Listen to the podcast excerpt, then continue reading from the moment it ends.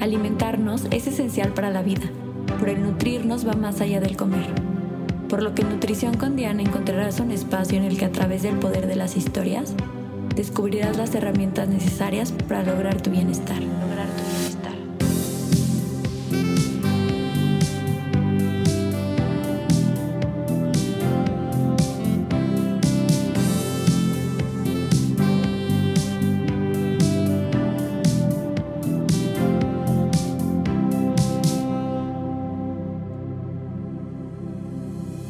Bienvenidos a otro episodio de Nutrición con Diana. Hoy estoy con una invitada, es Paola, es creadora de contenido en su cuenta Skin Army.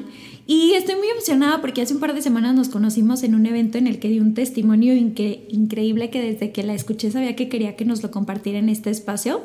Además de que por su carisma y personalidad escucharla es muy, muy agradable. Como bien dices, nos conocimos hace unas semanas, pero se me hizo padrísimo que en el poco tiempo luego, luego me invitaras a este espacio Creo que definitivamente me gusta hablar mucho. Entonces, pues este, este es mi momento. Perfecto, es el lugar para ti. Yo también por eso tengo un podcast. Justo platicábamos antes de empezar a grabar que, que también va a, a, sacar próximamente Pao su podcast, entonces ya nos platicará. Sí, yo espero que cuando salga este capítulo ya esté fuera, porque ya me urge sacarlo, pero sí, ahí va a estar. Perfecto, yo también espero. Muy bien, Pau. Me gusta, antes de presentar el tema y de empezar a platicar un poco, que me cuentes tú quién es Pau. Ay, qué complejo. Mira, pues te platico un poquito de mí. Eh, yo tengo 26 años, casi 27. Eh, yo nací en Mazatlán, llevo aquí viviendo ocho años. Siempre me dicen, ¿ya eres tapatía? Y yo, claro que no, yo sigo siendo sinaloense, escucha mi acento. Bueno, igual ahorita no se me nota mucho. Pero, em, pues yo estudié comunicación. Yo no sé, por cierto, quiero hacer hincapié eso. Yo no soy nada del ámbito de la salud. Yo no soy nutrióloga ni doctora ni nada. Mucha gente lo cree. Pero no, yo estudié comunicación. Eh, llevo pues aquí un rato trabajando en Guadalajara. Siempre digo que manejo una vida de Hannah Montana porque tengo dos trabajos eh, en el que justo me presentabas. Pues sí, eh, muchos, ah, muchos me conocen. Escucho muy. Pero pues bueno, me conocen mucho por mi cuenta que se llama Skin Army, Skin-Army en Instagram. La verdad es que ahí comparto temas de cuidado de la piel porque me apasiona mucho. Yo tengo un problema de acné súper severo. Entonces como que lo fui documentando y, pues la verdad se volvió un hobby que poco a poco se convirtió en trabajo, pero además de eso trabajo en una fintech, en una financiera, así todo, todo diferente. Sí, pero trabajo en marketing. Y de hecho siento que mi, mi área, o sea, lo que yo hago es como la parte de espectáculos del periódico, pues lo más divertido porque me toca mucho trabajar con influencers justamente. Entonces, pues ahí llevo la dualidad de mi vida. Me gusta mucho hacer ejercicio. Creo que pues también eso nos unió un poco, por así decirlo. Soy muy intensa, muy apasionada. Diana, no sé si ya me vio rodar, pero soy intensísima. Eh, y pues, no sé, me considero una persona muy alegre, muy empática, muy platicadora y pues eh, me encanta compartir lo, lo, lo que tengo. Entonces, pues estoy lista. Ay, mil gracias, mil gracias. Sé que lo que nos compartas hoy va a ser muy nutritivo para todas las personas que lo escuchen. Y bueno, les platico, nosotros sí nos unimos un poquito eh, en un evento que era un evento en donde sí hicimos ejercicio, empezamos con una clase de yoga, pero que lo más increíble de este evento fue la manera en que todas las personas que estuvieron ahí compartimos, que se hizo un vínculo padrísimo en donde hablamos sobre amor propio, hablamos sobre bienestar, pero que va más allá de solamente lo que comemos y el ejercicio que hacemos, sino cómo nos sentimos. Y justo una de las frases que tú dijiste eh, cuando compartiste tu, tu testimonio es que la salud es un estado de completo bienestar. Y empezando por eso, me gustaría un poquito eh, que nos compartas tu historia hacia el proceso de amor propio. Ok. Mira, igual algo que quiero hacer hincapié, que siento que el amor propio es un concepto que ahorita vemos en todos lados, ¿no? Y nos lo venden en hasta en la sopa. Ya todo es amor propio y de que eh, ciertas tiendas de ropa, ciertas líneas de maquillaje ya lo manejan y lo viven. Y antes de como comenzar con ese concepto, sí me gusta mucho decir que está padrísimo, pero a veces siento que se nos pinta el amor propio como si fuera todo color de rosa, como si fuera todo muy increíble y bonito, cuando realmente tomar rienda sobre el asunto y tomar eh, literal responsabilidad de algo que te está sucediendo, no a veces se ve así, no a veces se ve tan glamuroso, no a veces es ponerte unos pepinos en la cara y ver una película en Netflix, eh, hay veces que cuesta trabajo, que lloras, que es duro, porque confrontar no es fácil y pues solamente quiero dejar como ese espacio porque siento que se nos ha dado esta idea muy romántica. O no sé tú qué opinas, la verdad. Sí, me parece que amor propio es incluso un concepto que todos debemos de tener propio, ¿no? Que al final de cuentas es como la salud, o sea, tú te vas a dar eh, cuenta para ti que es bienestar a partir de que te escuches, de que trabajes en ti. Obviamente este proceso, pues como dices, no es color de rosa, o sea, no todo el tiempo se siente bien. En momentos va a, ser doloroso, en momentos nos va a sacar lágrimas. Eh, es echarte un clavado a saber tú qué te hace bien y qué no te hace bien para poder al final construir tu propio concepto de amor propio. Claro, ahora sí ya me, regreso a la pregunta atrás. Vuelta policíaca. Eh, ¿Cómo fue que, pues bueno, me empezó a latir todo este cotorreo? ¿Cómo fue explorar mi concepto de amor propio ahora que lo mencionas? Pues les platico un poquito de mí. Yo, la neta, siempre he sido una persona súper de ritmo. me encanta bailar. De hecho, cuando yo estaba muy chiquita, como a los 5 años, en el festival de fin de cursos, mi mamá me dijo, es que tienes mucha gracia, tienes mucho sazón. Y pues la verdad, ella con la mejor intención del mundo me metió a estudiar danza. Yo bailé de todo, eh, de hecho de los 5 a los 18 años, eh, continuos, de, muchas veces a la semana, muchas horas. Empecé con ballet, luego hice jazz, luego hip hop, contemporáneo, tap, o sea, hubo un tiempo que hacía todas esas al mismo tiempo. La verdad es que yo lo disfrutaba muchísimo. Ay, no es por nada, pero era muy buena. O sea, sí, sí, de que sí destacaba, tenía mucha fuerza, eh, me gustó mucho, siempre me gustaba mucho el escenario, siempre fui una persona muy expresiva y lo disfruté muchísimo pero, eh, y siempre lo digo, voy a estar agradecidísima con la danza. Me dio una disciplina increíble, una fuerza increíble, una elasticidad que hasta la fecha todavía tengo a mis 26 años. Eh, pero, como todo, ¿no? Hay un lado bueno, hay un lado malo. Eh, al final, lo, de lo malo también se aprende. Como dice mi psicóloga, no, siempre se nunca, siempre se gana o se aprende. Entonces, definitivamente sí tuvo un lado aquí donde aprendí. Eh, pues mi complexión no es una complexión de una bailarina como ideal, como se ha posicionado, como que son, son altas, delgadas, piernas largas.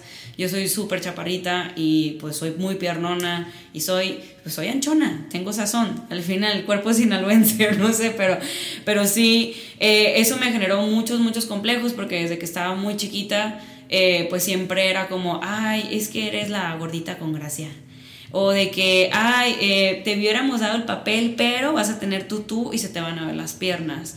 Entonces, pues siempre estuve, la verdad, bombardeada de ese tipo de comentarios o, o, típico, bueno, no sé si alguien se va a sentir identificado. Yo sé que la gente de la danza se va a sentir muy identificada conmigo ahorita, pero típico que ponen trajes de muchos colores y de que a las flaquitas les ponen el amarillo y a las gorditas les ponían el azul o el negro. A mí siempre me tocaba el azul y el negro, ¿no? Entonces como que eh, pues yo todavía, eh, y no sé, decidí continuar porque genuinamente me gustaba bailar, pero quieras o no, pues nada, nada es de agrapa, ¿no? Todo, todo cobra factura.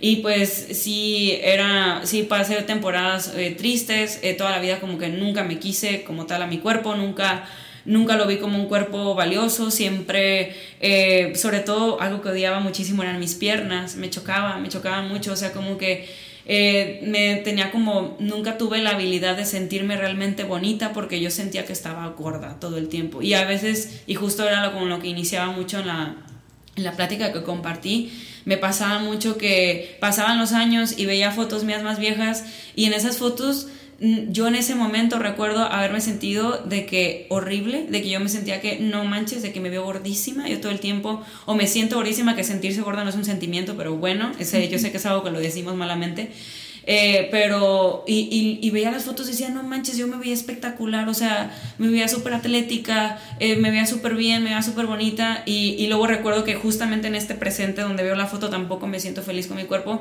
Entonces dije, ¿qué onda con ese círculo vicioso de inconformidad y de no sentirme feliz con mi cuerpo?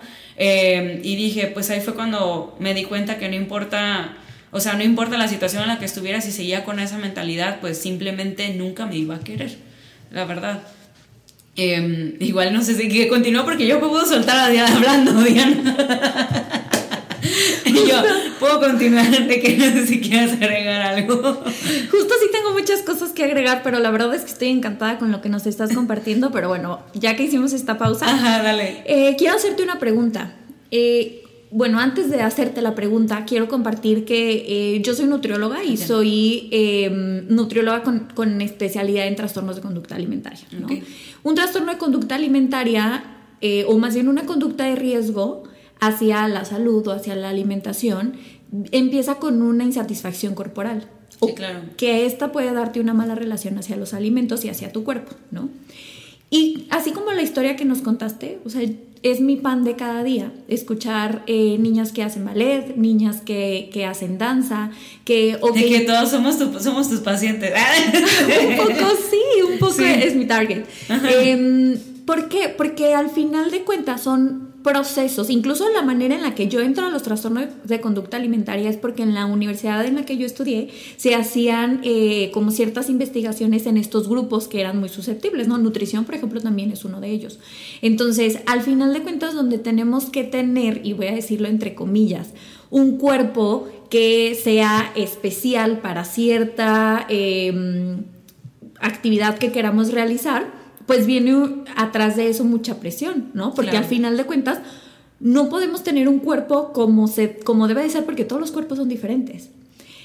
Pero aquí entra mi pregunta, que es, tú hubieras, o sea, si hubieras querido como no pagar ese precio de sentirte como te sentiste y no haber vivido esta experiencia que te hizo crecer, que en la que eras muy buena, ¿O crees que hay maneras diferentes de vivir este tipo de actividades? Ay, es, una pregunta bien complicada porque es que yo siento que ahorita, y te voy a decir algo, y, no sé si me voy a animar a decirlo acá micro, pero ya lo voy a decir, ¿qué más da? Eh, pero siento que las cosas han cambiado un poco, que estoy, estoy orgullosa de que todos este, que la, la visibilidad sobre temas de trastorno de conducta alimentaria, que el que se posicione cada vez más o que se denuncie más eh, ciertas actividades, acciones, comentarios que antes estaban súper normalizados, me encanta que se estén exponiendo. Y creo que ahorita, o sea, eh, cuando yo lo viví, inaceptable. Aparte siento que, pues bueno, creo que todos van a estar de acuerdo conmigo, la delgadez de los 2000 era una locura. Yo soy del 95, entonces como que siempre, a mí me tocó pues mi infancia muy de la mano con la delgadez de los 2000 eh, que de hecho yo veo otras generaciones, por ejemplo mi hermana que es más grande, ya lo tocó en la adolescencia y también veo que le pegó muy fuerte en ese sentido, pero eh, pues siento que en esos momentos era inaceptable. Ahorita cada vez hay más apertura, más visibilidad, creo que ahorita probablemente ya no sea tan duro y quiero, quiero pensarlo, porque incluso me pasó que eh, una vez, pues bueno, en, mi cuenta, cuando, bueno, van a ver que yo no tengo vida personal. yo comparto todo, soy, soy, una, soy un soy muy, muy transparente, soy muy sin filtros. Eh, afortunada y desafortunadamente. Y justamente una vez, eh, a veces eh, como que tomo el espacio de hablar de estos temas. Yo sé que hablo de cuidado de la piel y así, pero también hablo mucho de mi vida personal. y justamente hablaba como de los estragos que me había dejado la danza y una maestra me, me escribió, me escribió y yo que, ¿me sigues? y yo, ay, me hackearon, no te preocupes.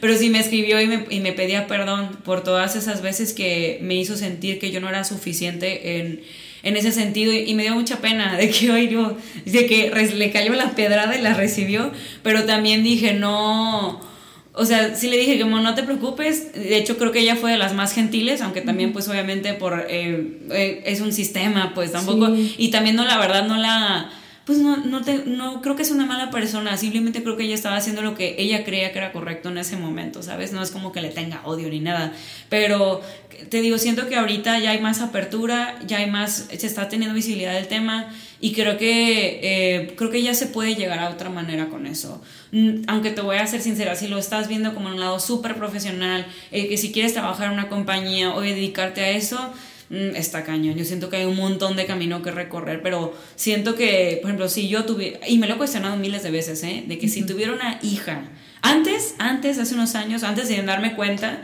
cuando tenía el pareo en la cara y no me daba cuenta de lo que realmente me decía, me sentía y cómo me trataba, sí decía, ay, en cuanto mi niña camine, la meto a la clase de ballet, porque yo fui muy feliz ahí, según yo.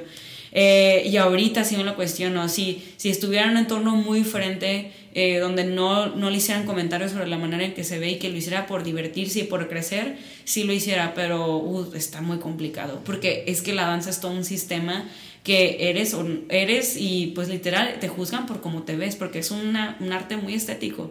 Entonces, pues tengo mis dudas, tengo mis dudas. Creo que sí hay una línea delgada entre, por ejemplo, que incluso tú le pudieras dar las herramientas a tu hija para poder tener este, esta construcción de amor propio en la que eh, el vivir en un ambiente en el que justo sea la parte estética lo principal o por lo que te midan, eh, pues no sea un factor que, que pueden interferir en, en su autoaceptación, en su autoestima. Sí, porque puedes educar mucho en casa, pero una vez que estás allá afuera, y es, justamente lo que también yo siempre pienso y comento, por ejemplo, en, en mis tiempos, ¿no? Espero que ya no hagan esto, pero a mí, a mí desde los 6, 7 años me pesaban y yo era la más pesada del salón siempre. ¿Y te das cuenta pesaste? Todavía lo hacen. Sí, ah, fatal. que, yo me acuerdo perfectamente que cuando decían, oigan, es viernes de pesarse, yo así, se me iba la sangre a los pies, yo me quería desmayar, empezaba a sudar frío, me escondía, me iba al baño, de que decía, por favor, quiero ser la última, quiero ser la que nadie ve el número en la báscula, porque aparte yo era la más pesada del salón, siempre he sido una persona pesada, porque estoy, porque soy muy fuerte, y también el músculo pesa. Que eso y es que el peso es relativo. Ajá, no, aparte, eh, con el tiempo decía, güey, ¿por qué peso tanto? ¿Qué pedo? Y decía, pues que estás bien fuerte. Y de hecho, justamente me, me hacía un análisis me decías, Paula, es que tienes mucho más músculo que una mujer promedio. O sea, de que, y yo en ese momento pues yo solamente lo veía como algo negativo, ¿no? Ay, pero iba un punto con esto, pero ya me solté hablando y déjame regresar al hilo. Pero sí, iba, iba a esto con algo así, que justamente, igual, supongamos, ¿no? Tengo una niña, qué cosas. Eh, y poder enseñarle todo esto, pero también está bien cabrón, perdón por decirlo así, pero el amor propio es mucho también ir contracorriente. O sea, yo sé que todo el mundo dice, sí, amor propio, quiérete mucho, ámate. Pero ya en el momento, o sea, a mí me pasa muchas veces, ¿no? Que justo estoy en mi casa y digo, Paola, eres una chingona, tú puedes, de que, está, de que qué rico comiste, qué rico te cocinaste, cómo disfrutaste tu comida, qué bonito tu espacio, qué bonito. Y luego también lo veces lo veo con mis amistades. O sea, uno se rodea a la gente, o sea, la gente que lo rodea lo representa bastante. mucho ojo con sus círculos cercanos. Mi círculo cercano es a todo dar. Los amo, mis amigos, mi familia, de que, eh, o sea, la gente que he escogido que esté al lado de mí, eh, sí han sido personas que han sido muy afines a mis valores, pero luego me pasa que pongo un pie afuera, que obviamente no puedes vivir en tu círculo ni tu fantasía, y, y, escuchar comentarios de que gordofóbicos, o que hablen de pesos, o que hablen de dietas, o, ay, no, no, no manches, no voy a comer por esto y el otro, es de que no puedo evitar que no me truene la vena de que, de que, ay, yo también lo debería estar haciendo, porque es como un demonio que te, que te tienes adentro y que lo tratas de amarrar y te tratas de convencer, pero está muy cañón ir contra marea.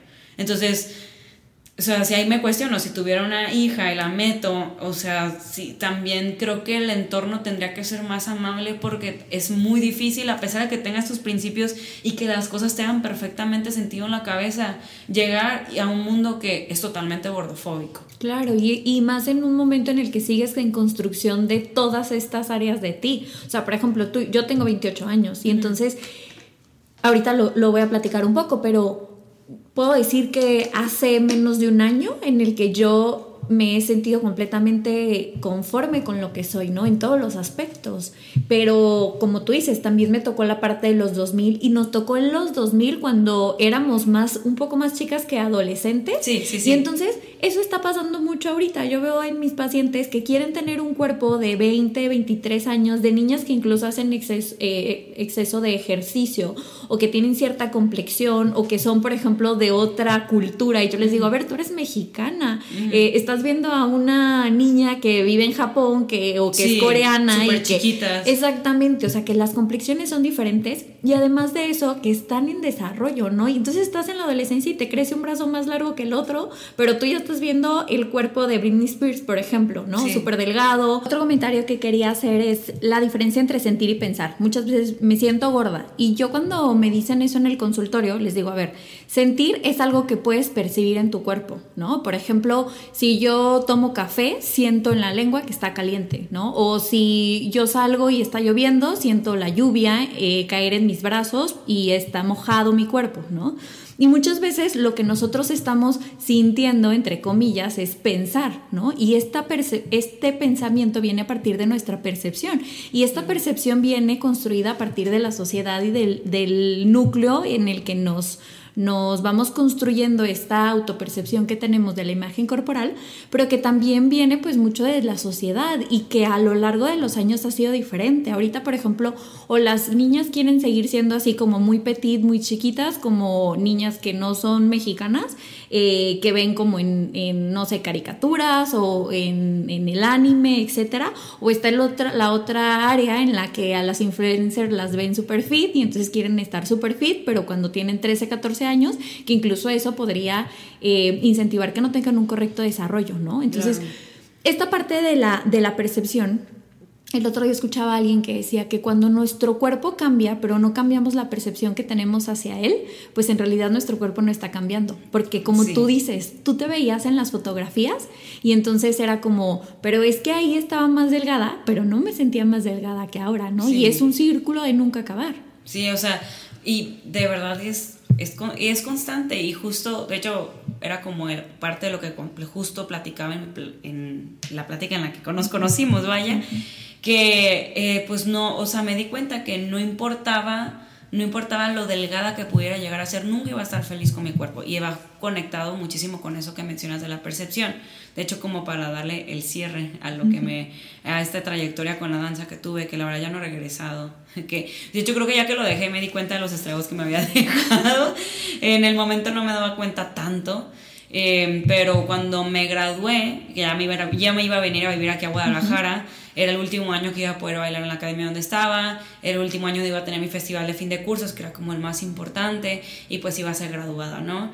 Y como que dije, estoy harta, harta estoy de siempre ser la gordita con gracia, de que siempre me digan, oye, te íbamos a dar el papel, pero es que estás gorda, o oye, es que no fuiste lo suficiente. Entonces como que dije, harta estoy y me puse como muy determinada a, a ser delgada, ¿no? Y pues esto lo hice sin asesoría, sola. yo sola, de que sin nutriólogo, sin nada. Eh, yo sola me empecé a quitar grupos alimenticios, empecé a hacer un montón de ejercicio, a- a- me aventaba hasta tres clases, día, o sea, aparte de que hacía entrenamientos durísimos de tres horas, aparte me iba a andar en bicicleta porque cardio y así, y pues obviamente, ¿no? Empecé a bajar de peso, empecé a bajar bastante de peso, empecé a ser muchísimo más delgada. Eh, y pues llegué como a mi pequeña meta, ¿no? Según yo, porque al final, de hecho, me parece que me dijeron, ay, ¿sabes qué? Eh, pues ya te vas a graduar, te vamos a dar un papel, me dieron un solista, me dieron un papel de solista muy bonito, pero al final nada cambia, ¿no? Porque, pero te vamos a poner falda larga para que no se te vean las piernas. O sea, no importaba lo flaca que estuviera en ese momento. O sea, el tema eran tus piernas. Eran mis piernas. Me no, de que te vamos a poner una falda larga para que te favorezca. Y estaba más delgada que nunca. De hecho, me acuerdo que mi, incluso un amigo me decía, es que Paola sentía que no eras tú, porque toda la vida fui llenita, fui como sazona. Eh, y como que en ese momento estaba tan delgada que era hasta extraño verme de que lo delgada que estaba, porque yo nunca había sido así. O sea, pero me estaba poniendo en condiciones muy extremas para llegar a ese cuerpo.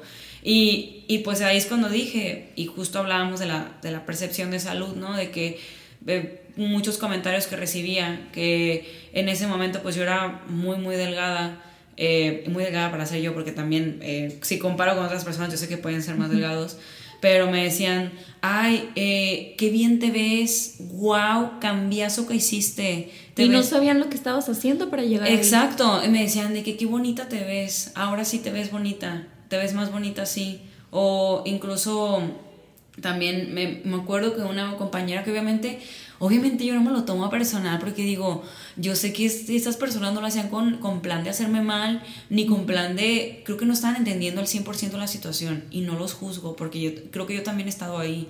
¿Cuántas veces has chuleado a una persona porque bajó de peso? Cuando realmente no tienes ni idea de lo que está pasando. Y pues eso pasa a mí de que, ay, ¿por qué no bajaste de peso antes? Te ves súper bien, como diciendo, hermana, fue súper fácil y yo me estoy muriendo. Claro, o como si todo lo que fuiste antes no hubiera tenido validez porque solo ahora que eres delgada ya, estás bien. Ajá. Y sí, y justamente no lo voy a negar. O sea, eh, de verdad, si algo el que no lo ve, que si, si eres delgado te tratan mejor en la vida. Y, y, ajá, no, eso, eh, no voy a romantizar esa parte porque los hechos son, tristemente la gente te, tarda, te trata mejor si eres más delgada. Y yo en ese momento digo, estaba muy delgada, me, me llovían las flores, pues, pero en el fondo me estaba muriendo. En el fondo me estaba muriendo, tenía una relación horrible con los alimentos, me da miedo comer, me privé de cenas, me privé de fiestas, me privé de muchas cosas porque qué miedo, de que qué miedo llegar a, eh, qué miedo engordar, ¿no? O de que hay la aburrida con el topper y las verduras servidas porque porque no voy a comer allá, eh, condicionándome todo y literal dejando de disfrutar mi vida. Y por eso es como que uno ya se empieza a cuestionar cuál es el verdadero concepto de salud, ¿verdad? De verdad el concepto de salud es estar delgado, porque la salud es algo 360. Ahí pues igual estaba muy delgada, pero mi mente estaba de la fregada. Y, y pues es ahí cuando ya dije, tengo, o sea, de hecho fue un proceso bien largo, como justamente con ese tema madre que estamos teniendo, que es el del amor propio. Sí, eh, pues sí, evidentemente, eh, pues tuve este, esta caída y luego evidentemente no era un estilo de vida insostenible. Claro. Subí, luego subí mucho de peso, que y pues ahí, ahí me, literal pasé una trayectoria de subir, bajar, subir, bajar, dietas intensas para bajar, luego el atrancón y luego no sé qué, y pues hasta que un punto de mi vida dije, estoy harta Estoy harta de tener esta relación tan fea conmigo. Estoy harta de ser el mismísimo Hitler con mi cuerpo, que literal no lo puedo querer y no lo puedo apreciar porque simplemente no es delgado. Entonces, eh, ya fue cuando, pues te digo, ese camino al amor propio ha sido larguísimo y justo decía en la conferencia, porque sanar nunca es lineal. Eh, igual ahorita me ven como muy tranquila hablando de esto y siempre lo voy a decir, me ven muy chingona aquí, de que, ay sí, eh, ya me quiero mucho, pero no manches, o sea, me ha costado muchísimo trabajo, muchísima terapia. Incluso el día que di la conferencia yo me sentía súper bien, pero ¿qué te puedo decir? Ayer o antier otra vez me empezaron los pensamientos de que eh, a compararme con los demás, de que, ay Paola, ¿qué estás haciendo? Eh, ay Paola, ¿por qué no estás más delgada? Y, pero es una lucha constante. Yo, y hace ratito dije, ya me siento bien de que ya dejé ir el sentimiento. Pero sí, o sea, también hay, falta, hay que tener mucha autocompasión en este proceso. Que tengo muchos comentarios acerca de lo que platicaste. Eh, el primero es de agradecerte de nuevo por, por, la manera en que te estás abriendo. Y, y en esta parte de, de estar harta, eh, viviendo esta situación, algo que yo les digo mucho a mis pacientes es que cuando tú logras un cuerpo, pero es difícil sostener ese tipo de cuerpo, en primera es algo que va a cambiar. E incluso aun cuando no sea difícil, ¿Sabes? Aun cuando, por ejemplo, yo trabajo con tratamientos en donde se busca un bienestar y a veces no hablamos de alimentos, o sea, yo hay semanas en las que no toco el plan de alimentación y me voy hacia la aceptación de, eh, ok, ahora vamos a hacer algo con tu cabello, ahora vamos a buscarte como, como un tema de cómo te sientes más a gusto vistiéndote, eh, ahora vamos a explorar sabores, ahora vamos a revisar otro tipo de hábitos que no tienen que ver con la comida, ¿no? Pero regresando a la parte del cuerpo, cuando es, y es inmantenible este tipo de estilo de vida para lograr cierto cuerpo, ese no es tu cuerpo. Exacto. Y es bien difícil aceptarlo. Exacto. Y eso es algo que a mí me costó muchísimo tiempo, porque ahora se nos vende es falta de fuerza de voluntad. Ay, definitivamente. Falta de motivación. Ah, es que no estás motivado, es que no estás dando lo suficiente, porque no se nos vende esa idea idiota, la verdad. Definitivamente. Y también te voy a decir algo, habla mucho del privilegio. Porque sí, muy fácil, por ejemplo, habrá gente que excelentemente bien por ellas, que tienen oportunidad, por ejemplo, simplemente las, las personas que vemos mediáticamente, conductores de televisión, personas que participan en publicidad, porque sí, hay un estereotipo muy marcado ahí. Esas personas se dedican a eso, viven de su físico. ¿Qué hacen? Tres horas al día del ejercicio y me estoy yendo corta y aparte... Ese es su trabajo. Ah, es su trabajo. De que, aparte, no sé, las han de hacer sus planes de que con súper déficit... Definitivamente y aparatología y no sé qué tantas cosas han de hacer porque viven de eso. Y, y, uno se compara con esas personas y me pasa mucho, ¿no? Y que digo, ¿por qué me comparo con esa gente? Sí, perdón, sí, mi, mi chamba no es ser bonita. Ah, no no, no, no, no, tiene exactamente una talla ni mucho menos, pues es solamente un chiste, solamente quería agregarlo. Pero... Eh, pues sí, o sea, de que por qué nos comparamos con, con, eh, con esas extremidades, cuando la verdad, o sea, esas, y, la aceptación radical fue lo que me hizo hacer las paces conmigo, que esa, la aceptación radical ha sido mi mejor amigo eh, y lo que me ha ayudado mucho como a ver las cosas tal cual como son. Paola, tienes dos chambas Tienes dos chambas, necesitas energía para esas dos chambas. Gracias, estás haciendo ejercicio seis veces a la semana, chica. O sea, de que... Y, es un gran esfuerzo. Es un gran esfuerzo, o sea, gracias haces, apláudetelo. Eh, tienes una renta que pagar, eres, eres independiente económicamente. Apláudete eso, tú no, o sea, tú no, no o sea, no, no, no viniste al mundo a complacerlo con un cuerpo que no va con todo lo demás que va en tu estilo de vida. Soy una persona súper sociable, me encanta ir a cenar, no hay paseo más grande que tenga que eso. Disfruto muchísimo comer, todo el mundo me dice que no hay persona que disfrute más la comida que yo y no lo niego. O sea, neta, me encanta comerlo, bailo cuando me gusta mucho la comida.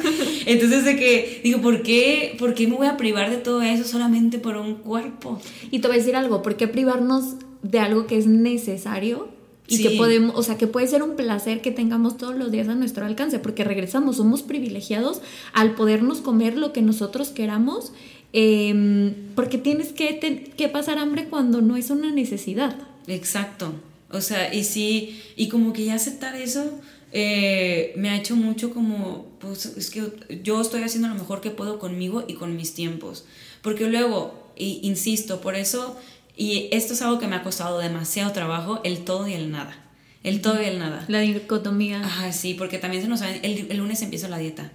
El lunes empiezo la dieta, cero panes, cero todo. O el, o el todo, eh, me voy así de que directo y como todo lo que pueda y como descontrolado porque, porque no sé, porque como que queremos lograr a veces objetivos inalcanzables que nos hacen llegar a este punto. Y ahí, es donde me pongo a cuestionar qué necesidad tenemos de, de, vivir como en esta... En esos extremos. Ajá. O sea, cuando la verdad uno puede hacer, puedes buscar lo mejor de ti con los tiempos que dispones, con, con literal tiempo, alimentos, eh, actividad física, libertad que tienes, también tiempos sociales, o sea, como que ver, construir lo mejor pero para ti.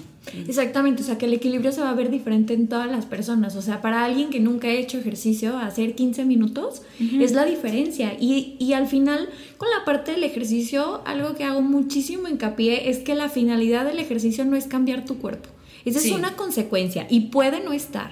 Eh, obviamente regresando a este punto en donde se nos vende la vida perfecta a partir de vernos perfectos de manera eh, tal cual sea la perfección del cuerpo en, la etapa en la que estemos viviendo. Eh, sin embargo, no debería de ser la finalidad el activarnos y el buscar actividades que nos beneficien a la salud porque no solamente es la salud física, sino también, como decías, la salud emocional. O sea, ¿cómo te sientes cuando vas a hacer ejercicio?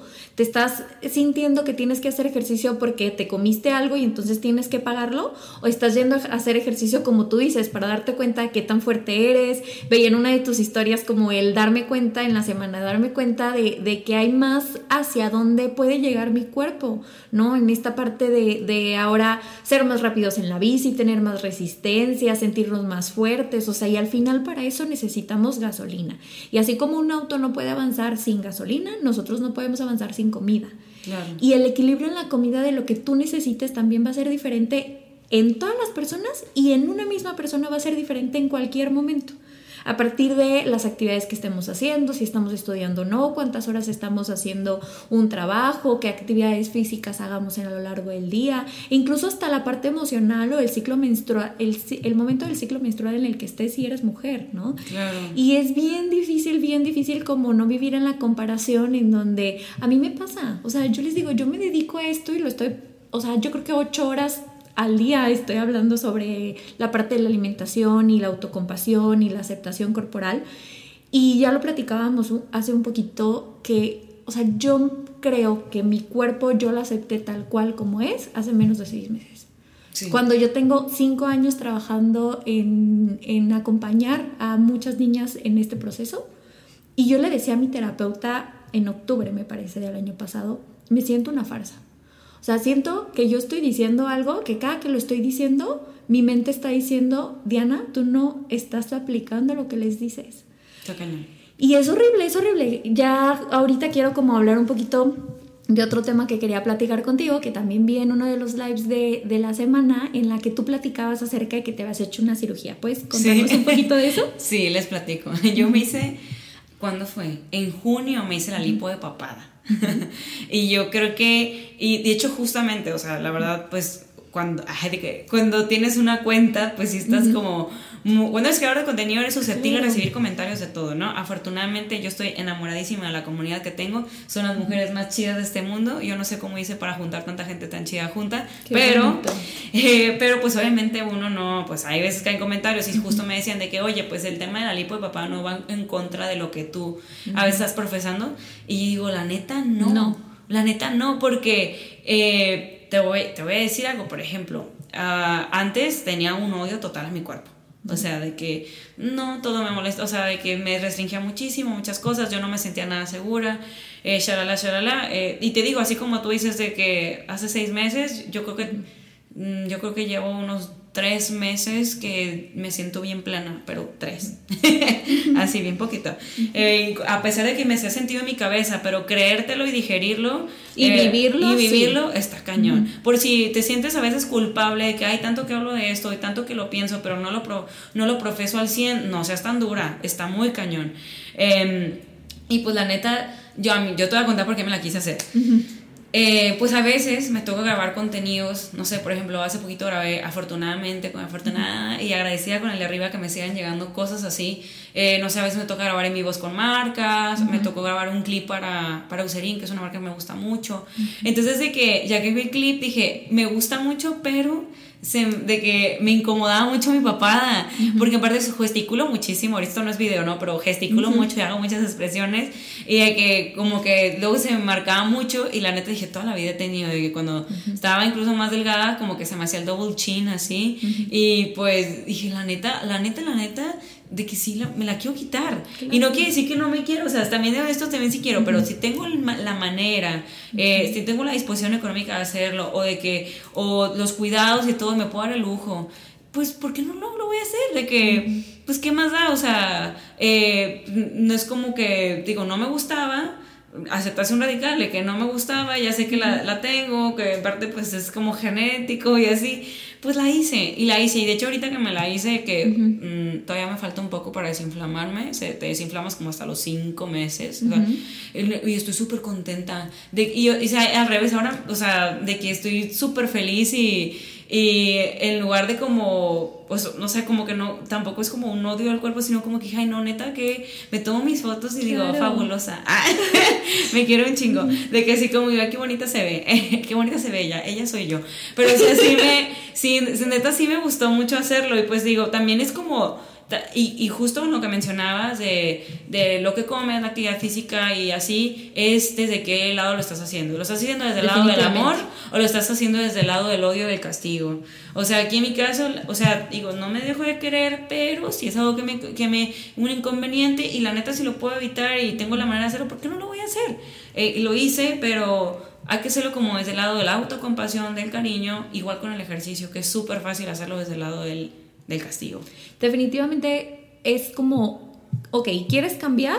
Vamos a ver qué es posible cambiar, porque también a partir de ahí es importante. Y ahorita te voy a platicar yo mi, mi o sea, también tengo una cirugía y, y, no tengo tema con platicarlo, incluso creo que lo utilizo muchísimo en mis consultas para dar ejemplos. Pero en esta parte de la aceptación es, ok, quiero cambiar, pero ¿desde dónde lo estoy haciendo? ¿Desde el rechazo o desde la aceptación? ¿no? Porque al final de cuentas, por ejemplo, cuando a mí vienen y, el motivo de consulta es quiero bajar de peso. Ok, ¿para qué quieres bajar de peso? Muchas veces viene desde tener aceptación de alguien más. Entonces, no, lo que tenemos que trabajar es en tu aceptación, porque la aceptación de alguien más no va a venir a partir de un cambio en tu cuerpo, si ni siquiera viene cuando es de nosotros, ¿no? Y a mí me pasó, yo, yo creo que la primera vez que yo quise operarme la nariz tenía seis años, entre seis y ocho años. Súper chiquita. Muy chiquita. Así como muchas niñas, como tú dices, la parte del peso es un tema desde muy niñas donde no deberían de estarse preocupando por eso. Para mí fue eso. Y te voy a decir por qué recuerdo que fue en esa edad. Uno, porque mi mamá se hizo una cirugía, pero a mi mamá no le cambiaron tanto la nariz. Mi mamá era, por ejemplo, yo nunca tuve peluches porque mi mamá tenía alergias a todo. O sea, nosotros no podíamos tener de que juguetes de cierto tipo porque mi mamá se enfermaba horrible. Entonces le tenían que hacer esa cirugía y me acuerdo que le, le, propusieron otra cirugía, ahora sí como para hacerse el estético, y ya mi papá le dijo, a ver, no, el tema era algo de salud y este, pues fue como exponerte mucho, tus hijas están chiquitas, bla, bla, al final decidió no hacérsela, pero yo me di cuenta que al final, o sea, en esa edad, ah, pues mira, la, o sea, la nariz es algo que se puede cambiar. O sea, mi mamá no se la cambiaron por completo, pero sí cambió un poco, ¿no? Y segundo punto, recuerdo, yo, yo hice alto rendimiento de karate mucho tiempo. Ok. Y entonces la verdad es que por el tipo de, actividad física, creo que nunca fue tanto un tema como te ves, pero sí hubo un momento de mi vida en el que yo empecé a crecer, pero yo era flaca, flaca, flaca, así de que piernas flacas, o sea, de verdad. Entonces tenía como un mayor peso para la categoría en la que no podía entrar, pero terminaban siendo niñas que eran más grandes que yo, porque yo era alta, entonces por eso pesaba más, ¿no? Entonces para mí el tema del peso no era algo que me incomodara, porque al contrario, o sea, a mí no me gustaba ser tan flaca, pero era alta comparada a las niñas que tenían mi complexión, ¿no? Entonces, a veces, y por ejemplo, me acuerdo que íbamos a, competir a Mazatlán, y allá, por, no sé cómo era el tema, pero yo recuerdo que por el, como por la altura del mar, a nivel del mar, termina siendo como más pesada, entonces me llegaban a poner de que sudaderas para deshidratarme, para llegar a cierto peso y entonces aguantar la, competencia ya. Ajá, porque si no me tocaba... Ay, aparte con el calorón. Definitivamente, o sea, fue como un tema así, pero como que nunca con la comida, ¿no? Siempre era como con la parte del ejercicio y también por muchísimos años hice ejercicio de que yo decía, ¿cómo hacía tanto ejercicio? O sea, yo no tenía una vida. O sea, yo me acuerdo que yo dejé el ejercicio porque yo decía, es que yo quiero tener un novio. Y si no, o sea, si sigo haciendo ejercicio así, yo nunca voy a tener tiempo o va a terminar teniendo un, tiempo, un novio de ahí, ¿no? Ajá. Y entonces cuando entré a la preparatoria yo decidí dejarlo, ¿no? Pero también de los 8 a los 18 años fue así, pero aún así no tuve tema con mi cuerpo. O sea, de verdad, a mí me ayudó también muchísimo con la disciplina, nunca me afectó en, en ese aspecto, pero sí me acuerdo que en una de, de las competencias alguien dijo algo sobre mi nariz. ¿no? O sea, que era como muy grande mi nariz y yo estaba chiquita y fue una niña igual de mi edad y entonces para mí era como, entonces la gente lo nota, ¿no? Así fui creciendo y me acuerdo que aparte mi mamá decía, claro, cuando, cuando tengas cierta edad te vas a operar, te vamos a operar la nariz. Pero yo siempre estaba como muy, o sea, a mí todas las etapas de mi vida las he disfrutado mucho. Entonces era como que yo quería estar en una etapa, o sea, como cambiar mi nariz en el momento en el que nadie se diera cuenta, tipo de que de la secundaria a la prepa, de la prepa a la universidad, ¿sabes? Pero yo estaba tan como contenta y tan entusiasmada de seguir a la siguiente etapa, que entonces pues era como, no, pues me espero a la siguiente, ¿no? Así de que, ok, de secundaria a prepa, no. Y la verdad es que agradezco en este momento no haberlo hecho ahí, porque no hubiera estado tan segura de que era un cambio que quería hacer. Y bueno, ¿cómo sucedió? El año pasado, de repente yo tenía como muchas citas, ¿no? Y entonces salía con alguien y de repente no funcionaba y luego salía con otra persona y otra vez no funcionaba. Y entonces yo dije, ah, que está mal mi nariz, ¿no? Entonces yo cada Ay, vez... No, qué fuerte. Horrible, o sea, horrible. Es que, eh, perdón, pero está muy loco porque... Ay, ya me estoy ventilando aquí. yo igual, estamos siendo muy eh, transparentes. Yo, bueno, yo salí de una relación súper larga, súper larga. Eh, y por primera vez en mi vida, como niña, 15 años de que empecé a salir con gente, pero estoy hablando de hace meses, o sea, estoy hablando de muy poco tiempo. Y justamente, y le decía, ya estamos cambiando de tema, pero es que siento que neta me, me, dio una, me explotó la cabeza ver la conexión que hubo, pues, eh, pues empecé a salir con gente y te digo, como ha estado una relación muy larga durante mucho tiempo, como que yo juraba que tenía como muchas cosas solucionadas en mí misma, pero me de cuenta que quité esa piedra de la relación gigante que tuve por tanto tiempo y me di cuenta de un montón de inseguridades que tenía. Y justamente eso, así tal cual yo le dije a mi terapeuta, eh, no sé, por X o Z algo sale mal y me, y me preguntaba, ¿por qué crees que salió mal? Y yo, porque se dio cuenta que estoy gorda. Así, así. Sí, como si ese fuera el problema cuando las relaciones son bien complejas. Definitivamente. Ajá, y de que, pero me dije, ¿qué onda? Me estoy escuchando. pues no se cuenta yo así con mi nariz, ¿no? Y entonces era como un tema en el que yo me acuerdo que era febrero, o sea, febrero del año pasado, del 2021, y yo era así como, no, y luego 14 de febrero, mi mamá me decía, luego aparte como la presión social de, del tema de no tener pareja, o sea, me estaba pegando, pero era porque, o sea, ni siquiera como porque yo lo quería, sino era un tema que yo tenía que trabajar con, con mi aceptación, ¿no?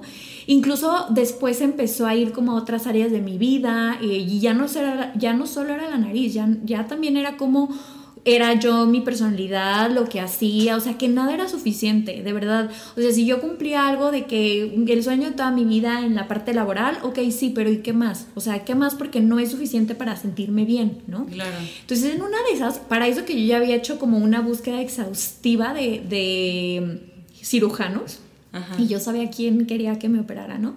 Pero es un cirujano famosísimo, así de que tiene dos años de espera, ¿no?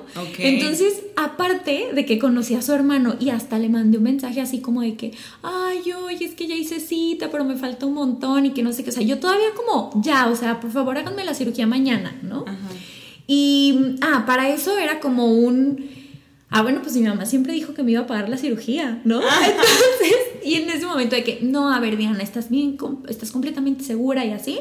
Y me acuerdo que hasta un día le platiqué a mí, a mí, a una de mis amigas y me dijo, a ver, Diana, tú todo lo que has querido lo has logrado. Si realmente también es algo que quieras, pues ponte a trabajar y ahorra y tú págate la cirugía, ¿no? Y entonces aparte va a ser algo más representativo. Claro. Entonces, bueno, resulta que pido cirugía, pido cita y me hacen la cita en tres meses. O sea, me acuerdo, era el 18 de febrero y mi cita era para el 18 de mayo. Entonces, yo llegué con mi terapeuta y le dije, aparte me daba vergüenza, o sea, me daba vergüenza aceptar que era algo que, que, yo, que a mí me molestaba mucho. O sea, porque incluso antes y después de la cirugía seguí saliendo con una persona y entonces un día se me hizo como o sea, como que justo así como tú entraste ahorita en, wow, me estoy, o sea, qué cañón me explotó la cabeza, fue cuando esta persona me dijo, Diana, mí para mí nunca fue un problema tu nariz. Qué onda, ¿no? Y entonces era como, o sea, era mi mente y era mi percepción y regresamos a lo mismo. O sea, al final para ti algo es bonito o feo a partir de la concepción que tienes sobre ti. Claro. Pero bueno, llegué con mi terapeuta, él le platiqué y le dije, quiero estar segura de que de aquí a tres meses que vaya la cirugía, o sea, la cita voy a querer la cirugía, ¿no? Y entonces empezamos a trabajar un montón en qué aspectos para mí eran molestos de mi personalidad, de mi persona, etc. Bueno, total que llego y me acuerdo que justo le dije lo mismo a, mi, a mi al cirujano, o sea, le digo, es que pues vengo a la cita pero no estoy segura. Y él increíblemente me dijo, yo te voy a dar un ejemplo es como cuando una persona llega a tu consulta y tú le dices, ok, es que tu cuerpo no lo tienes que cambiar porque tu salud está bien. Pero tú la vas a acompañar a hacerlo de una manera saludable, que incluso beneficia su vida, o sea, que, todavía tenga más bienestar y que no necesariamente nos enfoquemos en si tiene que ver con algo de salud o enfermedad, ¿no? Sino con un tema en donde al final la va a hacer sentirse mejor. Igual tu calidad de vida mejoró. Definitivamente. Y aparte en ese momento me di cuenta que a mí yo siempre tenía dolores de cabeza y era porque también tenía lo, lo de mi mamá. Entonces, nada más que mis alergias no eran tan persistentes que todo el mundo creía que era algo del oído y en realidad ahorita, o sea, de verdad tengo un año que ni un dolor de cabeza, de verdad ha sido increíble. Y ahora yo decidí al final si hacerme la cirugía y aún así me hice la cirugía y llegó un momento en el que yo sabía que eso no era lo que me iba a hacer feliz y me iba a hacer tener una relación perfecta y que ya la persona que me gustara yo también le iba a gustar, ¿no? Claro. Y no tengo tema con decirlo. O sea, mis amigas me decían de que, ay, obviamente, eh, o sea, se va a ver una nariz que, que tiene una cirugía y yo les es que no hay, no hay tema con eso. O sea, al final yo no es algo que quiero eh, como, como esconder, ¿no? Pero todo esto regresó a, darme cuenta que si yo ya había aceptado la nariz, pero aún así la había querido cambiar, tenía que hacer lo mismo con todos los otros aspectos de mi cuerpo, ¿no? Y por ejemplo, el año pasado, en octubre, mi mamá estuvo como dos meses en el hospital y yo subí muchísimo de peso porque no dormía, comía lo que, lo que, podía. Em, en ese momento me quitaron el ejercicio porque tengo una enfermedad autoinmune y entonces obviamente por todo el tema se me dispara. Y en ese momento fue cuando llegué y le dije a mi terapeuta, estoy teniendo temas con mi cuerpo. Eh, seguía siendo un cuerpo normal, saludable, o sea, definitivamente era como, ¿por qué estoy molesta? Porque mi cuerpo cambie, cuando a todo mundo le digo que el cuerpo es normal que cambie, incluso es lo, lo que siempre va a suceder, o sea, aun cuando tú tengas cierta masa muscular, cierto porcentaje de grasa, eso es, es efímero, porque en tu cuerpo no se va a ver tampoco todos los días de la misma manera. Bueno, a partir de eso, eh, pues he trabajado muchísimo en terapia la parte de mi aceptación y te puedo decir que en este momento aún hay días en el que digo, ay, como que mi brazo se ve muy fuerte ahora, o como que, ay, mi pierna, o a lo mejor no me siento tan cómoda el día que estoy más inflamada, pero es aceptarlo, aceptarlo y vivirlo y que no te quite la paz, porque al final no va a ser uno como, sí, hoy me siento perfecta, o sea, sí va a haber días así pero no todo el tiempo es así y tampoco se trata de, que sea eso. Y regresando al punto, y quería que, lo compartiéramos, es que la aceptación no quiere decir que tienes que conformarte, pero sí tienes que tener una idea de qué es realidad. O sea, por ejemplo, todos tenemos una complexión y esa complexión tú puedes modificar cómo te sientes a partir de ella, pero a ver, si tienes piernas delgadas o tienes piernas largas o tienes piernas más fuertes, tienes que sentirte bien con eso y a partir de ahí aceptarlo y trabajar en sentirte mejor, ¿no? Pero no por eso eh, pues rechazarte y quererlo cambiar por completo. Claro. O exponerte, porque también algo que me decía el cirujano era, a ver, yo me acuerdo que yo tenía, o sea, a mí me hicieron otra nariz. Entonces yo le decía, es que a mí solamente este huesito es el que me molesta, pero así de que la punta no, bla, bla. Y me dijo, a ver, Diana, eso que tú quieres va a exponerte a que en algún momento tengas un problema de salud. O sea, tienes que aceptar que al final, si quieres someterte a un proceso, pues vas a ser otra persona. Y claro que también aquí hay una línea delgadita entre decir, ok, esta cirugía sí me va a hacer sentir mejor tanto física como emocionalmente, porque te puedo decir que sí aumentó mi seguridad.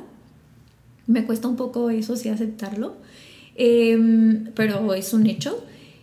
Pero luego empiezas como, ay, de repente ya se me ven más los cachetes o yo, por ejemplo, nunca había visto que mi, que mi diente, tengo un diente que se me está enchuecando. Y entonces, claro que empecé a verme el diente más chueco, ¿no? O sea, luego de repente también te puedes ir hasta una parte obsesiva y eso a veces pasa también con el cuerpo. Sí, claro, claro, claro.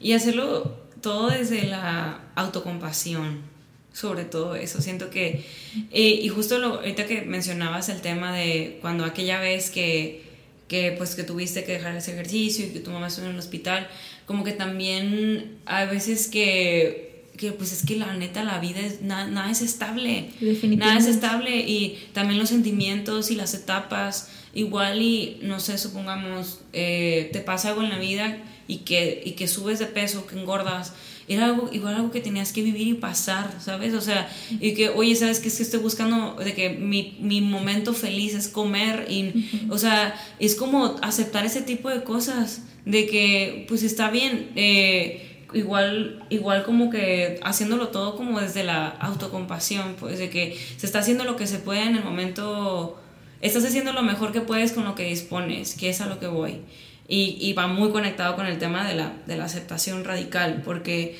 a veces sí, bueno, yo, yo tengo una autoexigencia muy, muy fuerte en todos los sentidos, que la he tenido que trabajar muchísimo, pero sí como que a veces falta darte un pasito hacia atrás, respirar y decir, tengo que ser más amable conmigo, estoy haciendo lo mejor que puedo y está bien.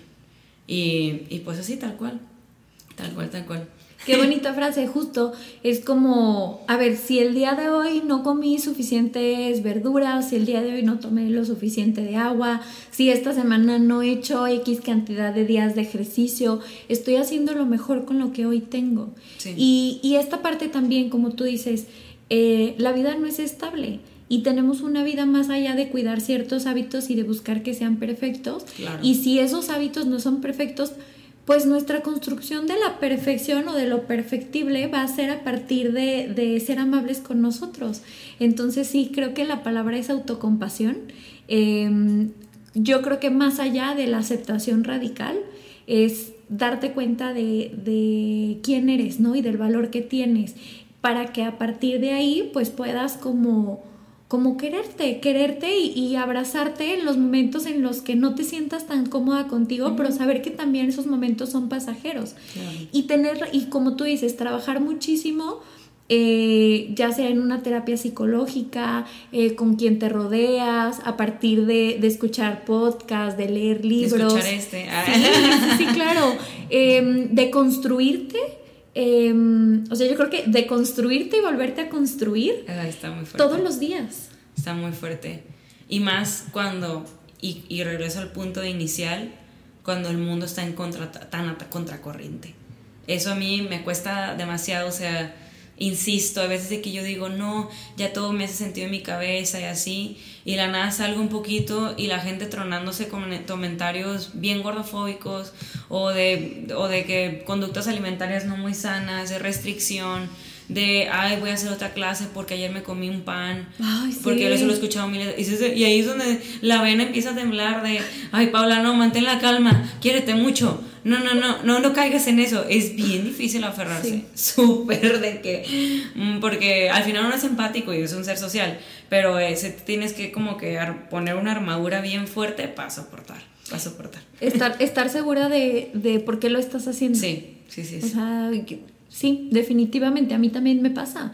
Eh, de repente digo, a ver, Diana, justo en esta parte del de, cuerpo, yo me di cuenta en el que a veces les digo mucho que sobreestimamos lo que podemos hacer en poco tiempo y subestimamos los cambios que podemos hacer a largo plazo. Claro, sí. Entonces, después de yo aumentar el peso que aumenté en un mes, yo dije, a ver, el primer paso es que mis hormonas de nuevo estén bien. Y entonces tú vas a hacer todo buscando tu salud y tu estabilidad y que por buscar tu estabilidad eh, física no destruyas tu estabilidad emocional que tantos años te ha, te ha costado construir y sigue en proceso, ¿no?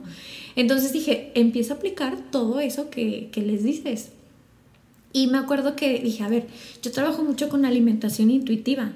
Vamos a hacer alimentación intuitiva a partir de lo que es mejor para tu cuerpo y preguntarte, de repente a veces digo, ay, ¿me, debería de comer esto o no? A ver, si lo empiezas a pensar, ya está viendo un, un concepto que va más allá de si quieres o no. O sea, te estás, estás teniendo tú elecciones a partir de constructos sociales y no de lo que realmente quieres, ¿no? De, a ver, es miércoles y me quiero comer tal cosa, a ver, ¿por qué no? ¿Quién me dice que no debería de hacerlo? Ah, es que no es fin de semana, ¿de qué? Exacto, y es regresarte a de dónde viene ese pensamiento o incluso estar consciente tú cómo te estás sintiendo en ese momento.